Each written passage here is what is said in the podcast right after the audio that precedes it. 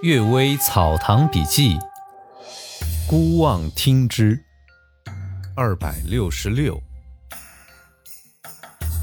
真道士梁阔堂说，广州东部有个大商人，喜欢学仙，招纳了几十个方士。这些方士互相吹嘘神话，都说升天成仙很容易办到。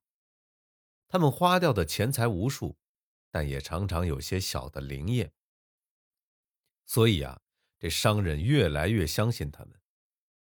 一天，有个道士来访，虽然穿着旧衣，带着破笠，但神情清高洒脱，像独飞的鸿鹤，又像孤耸的青松。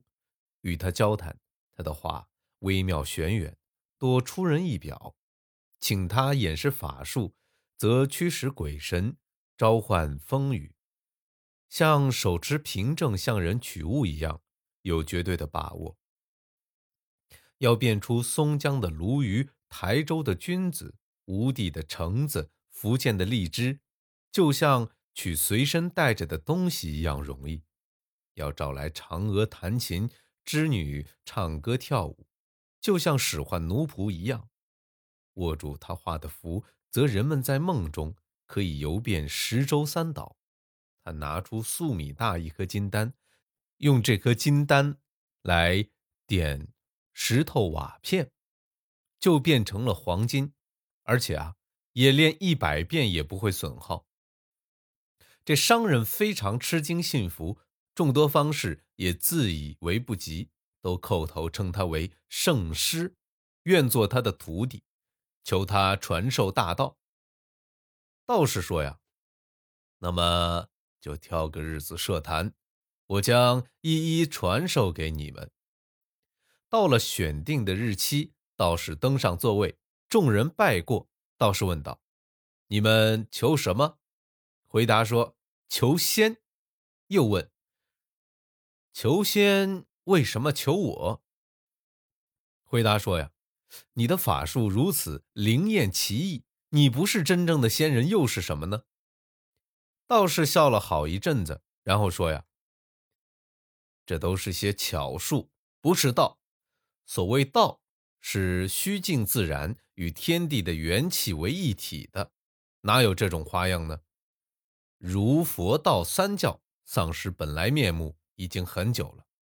儒教的根本宗旨是明白事体。”并能够实用而已，专门写文章比背诵则不是，空谈天地性理之类的话也不是。佛教的根本宗旨是无生无灭而已，讲施舍供佛像不是，逞机锋传语录也不是。道教的根本宗旨是清净空虚而已，念咒画符则不是。炼丹服药也不是，你们前次看到的种种法术都属于念咒画符一类，离炼丹服药还隔几层，何况成仙长生不老呢？然而，我如果在这方面不显示一些灵验，而直接指出他们的谬误，你们肯定会说我是抬高自己所擅长的东西，而贬低自己不能做的事情，只是说大话而已。现在我既已证明能做这些事情，然后告诉你们这些事情不应做，你们或许能够醒悟回头了吧？儒家、佛家越变越虚伪，因为他们与我们门户不同，路数各异，所以不必与他们辩论。我痛恨的是我们道家也日益虚伪，所以借你们求道的机会，姑且做一次纠正。他随即一一指着众方士说：“你不吃饭是服了辟谷丸，你能预先知道将要发生的事，是用了桃木做偶人的法术。你炼的丹实际上就是春药，你点石成金用的是缩引法。你能使人产生进入阴间的幻觉，是用了茉莉根做迷魂药。你说你能招来仙人，实际上。”是射来的灵鬼。你能使人返魂复生，实际上是驱使狐狸精借尸体复生；你能奇妙的搬运东西，用的是五鬼术；你能够刀剑不入，是练了铁布衫功夫；你能飞跃的很高很远，是学了卢鹿胶的功夫。自称道士，实际上都是些妖人。你们还不解散离去，雷神就要来击你们了。这道士把衣一掀，正要起身，众人扯住他的衣服，叩头说：“呀，我们这些下等人物一直沉迷在这妖术之中，现在已经知道自己的罪过，有幸碰上您来这儿，这也是前定的缘分。您忍心不超度我们吗？”道士退后，重新坐下，看着大商人说：“呀。”你曾听到生活在锦绣歌舞这种环境中的人，有一个挥手升天成仙的吗？又对众方士说：“你们曾听说过卖弄法术骗取钱财的人当中，有一个脱离红尘成仙的吗？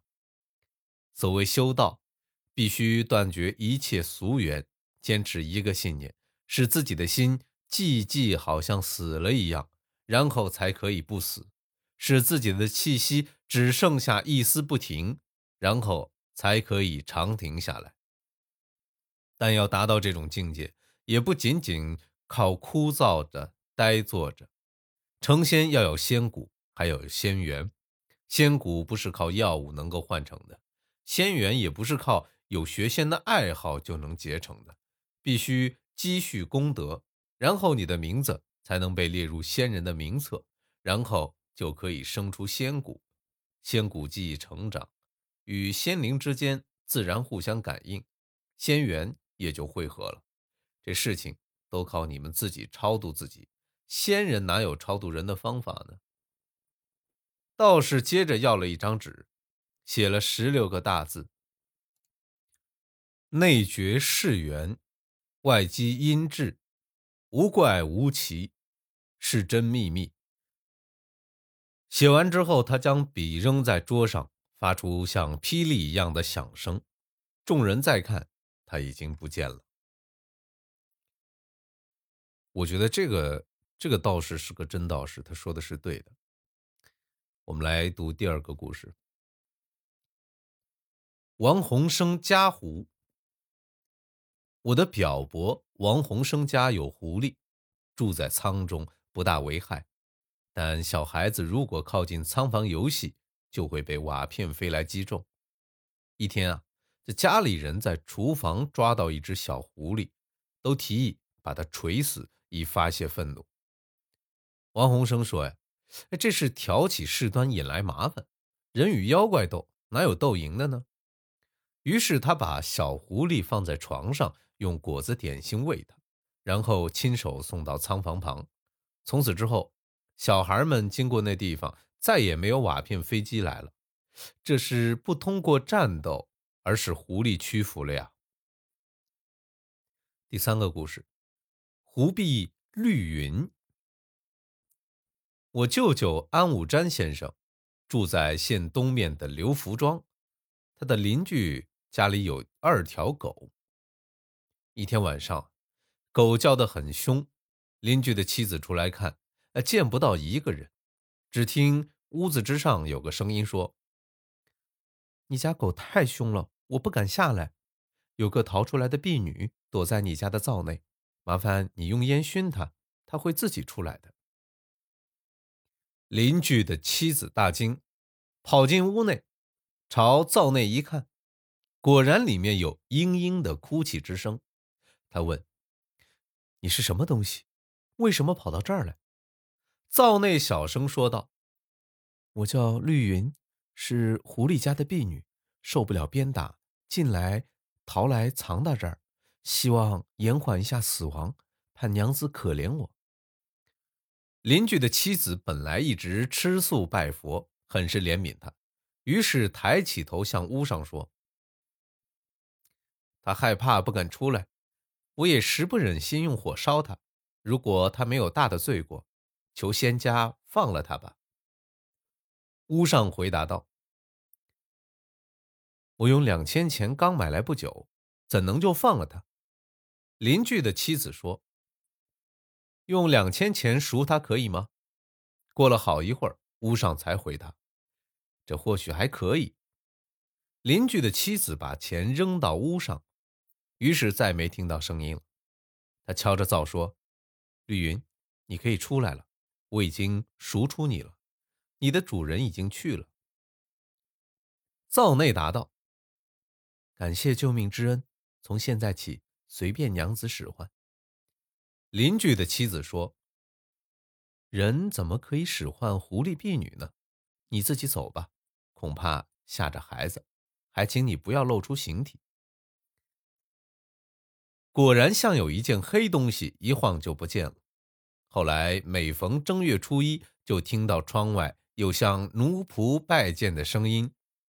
绿云叩头，这是一个有情有义的故事啊。第四个故事，羊骨钵。蒙古人用羊骨头占卜，把羊骨头烧过后，看它开翅的纹路，就像南方的苗族、侗族等少数民族用鸡占卜一样。霍一书老前辈在奎苏图。军台时啊，有个老妇就会这种卜术。霍先生请他预卜自己什么时候能回到内地。老妇歪着头看了很久，说：“马还没系上鞍，人还没戴上帽子，是走不成。但鞍和冠都已经准备好了，走是有希望了。”过了几个月，又请他占卜。老妇看了一眼，就下拜说：“呀，马已经系上鞍，人已戴上帽子，您不久就要回去了。”不久之后，果然皇帝命他返回内地。大学士温公说：“从前征讨乌石时，俘虏了几十个回族人，监禁在地窖里。有一天，他们指着自己的口诉说饿了，于是啊。”丢给他们一些杏子，他们分着吃完了。一个年老的握着杏核，口里念念有词，暗暗祈祷，把杏核丢在地上，看他们的横竖排列是双数还是单数。忽然放声痛哭，他的同伴围过去看，也都哭起来。不久啊，将他们一起斩首的命令就下达了，怀疑他们的方法与。火珠鳞钱占卜相同，这些东西啊，虽然与这个龟甲不同，但从这骨头之上看到图像是用龟甲的变种；从物体之上看数字是用湿草的变种。他们都是靠人的精神感应而有灵验，道理啊是一样的。感谢各位收听今天的《阅微草堂笔记》，大家晚安。